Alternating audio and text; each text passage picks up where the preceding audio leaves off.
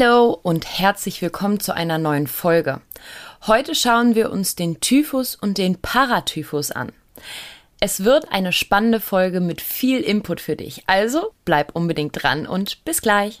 Ich bin Jenny aus dem Team Natürlich Ellie und du hörst den Podcast Medizin im Ohr. Wir beschäftigen uns hier mit Themen rund um Medizin, klären offene Fragen und führen spannende Gespräche mit inspirierenden Gästen. Wenn du also ein paar Minuten Zeit hast für ein bisschen Medizin im Ohr, dann lass uns loslegen. Ich dachte mir, wir starten mit einem kleinen Infektionsspecial. Da die Urlaubssaison ja auch gerade begonnen hat, passt das ganz gut. Du hast sicherlich schon einmal von beiden Erkrankungen gehört, doch wie unterscheiden die sich jetzt genau im Detail voneinander? Das klären wir jetzt. Fangen wir erst einmal mit der wichtigsten Frage an. Was ist denn jetzt eigentlich Typhus und was ist Paratyphus? Kennst du die Erreger von Typhus und vom Paratyphus? Überleg einmal ganz kurz. Ich lasse dir Zeit. Okay. Der Typhus bzw. auch der Paratyphus sind Erkrankungen, die durch den Erreger Salmonella enterica, Serova, Typhi oder eben Paratyphi fäkal-oral übertragen werden. Die Krankheit kann Tage, aber auch Monate nach der Übertragung ausbrechen. Die Inkubationszeit beträgt im Schnitt drei bis 60 Tage. Die Erkrankung verläuft in Stadien. Diese Stadien möchte ich jetzt einmal mit dir ganz im Detail durchgehen. Im ersten Stadium das sogenannte Stadium Incrementi. Hier haben wir zunächst einen langsamen Fieberanstieg und zusätzlich entwickelt sich eine Obsipation. Und Achtung, das ist hier ganz typisch. Im zweiten Stadium, dem Stadium Fastigii, dominieren die typischen Typhus charakteristischen Symptome, wie zum Beispiel das Fieber continua. Das bedeutet, dass wir stets Temperaturen von über 38 Grad Celsius haben. Das ist übrigens auch sehr typisch für den Typhus abdominalis.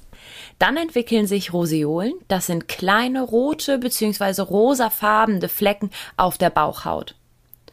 Und eine relative Bradykardie. Und auch das ist ganz, ganz typisch für den Typhus.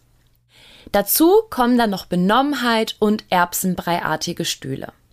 Im Blutbild findet sich eine Leukopenie. Hier haben wir auch wieder ein typisches Kennzeichen für den Typhus abdominalis, denn normalerweise haben wir bei bakteriellen Infektionen eher eine Leukozytose.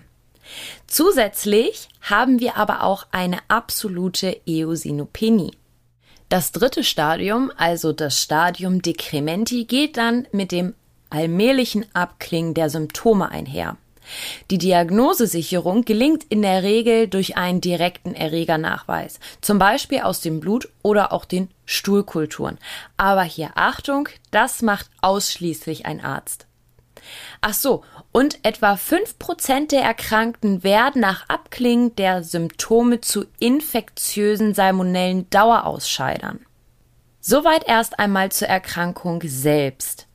Aber vielleicht denkst du gerade, Moment, wie kommt es jetzt eigentlich zu dieser Erkrankung? Die Erreger werden oral, also über den Mund, aufgenommen und wandern dann in deinen Dünndarm.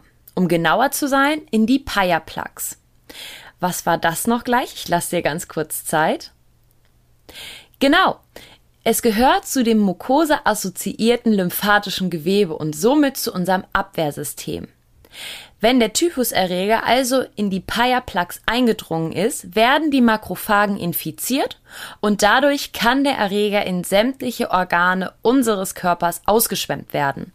Da die Erreger aber auch in die Gallenblase kommen und mit dem Gallensaft erneut in den Dünndarm abgegeben werden, fängt der Kreislauf dann einmal wieder von vorne an. Zudem enthalten die Typhuserreger sogenannte Endotoxine. Diese sind dann dafür verantwortlich, dass unser zentrales Nervensystem angegriffen wird. Das zeigt sich dann zum Beispiel mit Somnolenz oder auch Koma. Jetzt nehmen wir uns aber mal die Symptome mit den entsprechenden Stadien zur Brust. Im ersten Stadium entwickelt sich langsam Fieber und es kommt zu unspezifischen Magenbeschwerden. Auch eine Obstipation entwickelt sich hier. Aber auch die Somnolenz und das Koma können bereits im ersten Stadium der Erkrankung entstehen. Also hier mein Hinweis an dich und schreib dir das jetzt direkt einmal mit auf. Bei unklarem Fieber und einer Reiseanamnese unbedingt an den Typhus denken. Was passiert denn jetzt im zweiten Stadium? Hier kommt es dann zum typischen Fieber continua und Achtung, es geht hier nicht mit Schüttelfrost einher.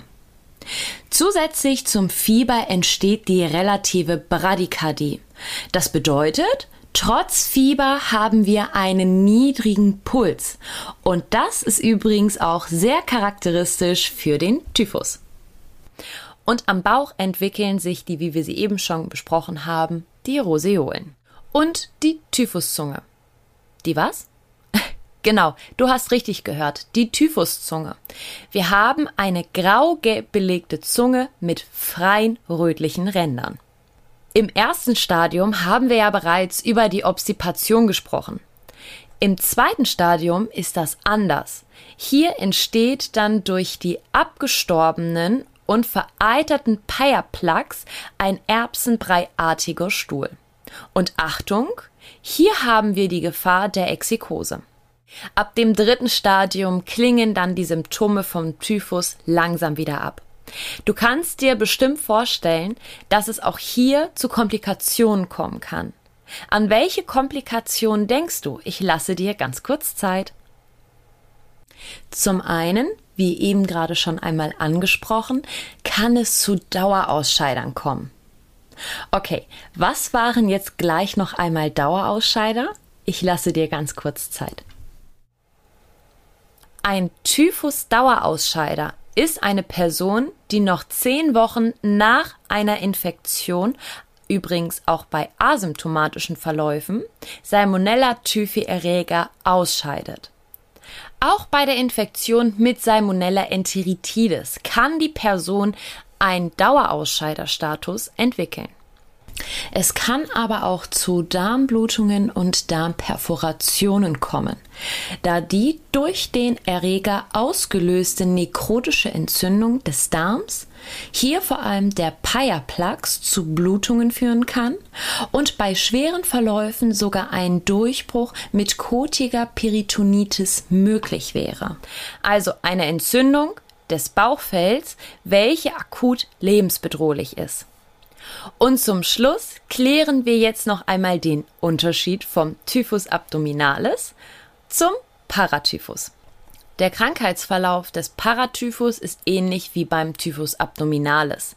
Die Symptome sind allerdings meist sehr viel schwächer ausgeprägt.